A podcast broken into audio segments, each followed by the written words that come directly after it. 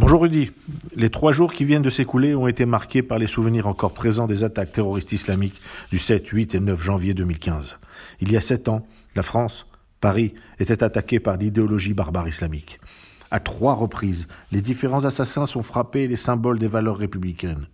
Ils ont cherché à tuer la liberté d'expression et de pensée en pénétrant dans les locaux de Charlie. Ils ont tiré à bout portant sur deux policiers, l'un sur le boulevard Richard Lenoir et l'autre à Issy-les-Moulineaux.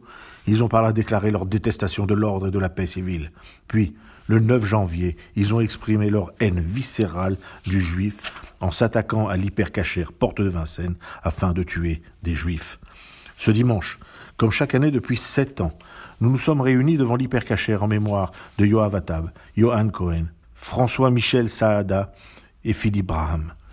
Une cérémonie au cours de laquelle sont rappelées les 17 victimes de ces attentats de janvier 2015.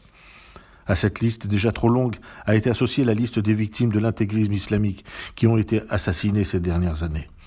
Lors de cette cérémonie, digne et intense, en présence des autorités politiques, civiles et religieuses, à chaque allumage d'une bougie, du souvenir, planaient au-dessus de nous les visages, les noms et les histoires de chaque victime.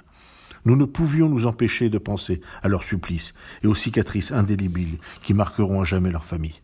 Nous ne pouvons oublier ces longues heures durant lesquelles se sont déroulés ces crimes. Nous ne devons oublier que c'est bien une idéologie qui a armé le bras des terroristes. Nous nous devons sans cesse de le dire et de le rappeler. Si nous venions à commémorer sans mémoire, nous serions désarmés face à ces islamique qui est toujours présent et attend pour frapper. Dimanche, nous étions réunis tous ensemble, de toute croyance, de toute religion, de incroyants, afin de rester les héritiers des valeurs que vivaient, partageaient et portaient chacune des victimes. Le 7, 8 et 9 janvier 2022, sept ans après les journées noires de 2015, nous sommes responsables de ce qui se fait, se dit aujourd'hui, et devons être forts et unis face à ces idéologies mortifères. Nous devons rejeter ceux qui les retrouvent des circonstances atténuantes. Dimanche, lorsque le nom de Sarah Halimi a été prononcé, nous avons saigné, car la justice l'a abandonné. Nous aurons beau allumer des bougies, elles ne repareront jamais l'insulte qui lui a été faite en déclarant son assassin irresponsable. Dimanche 9 janvier 2022, nous avons honoré la mémoire des victimes, mais au-dessus de nous planait le visage de Sarah Halimi, qui ne réclamait que justice.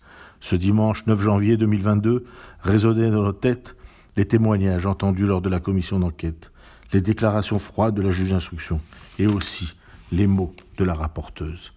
Ce dimanche 9 janvier, une âme continue à errer et un criminel va échapper à la justice. À la semaine prochaine.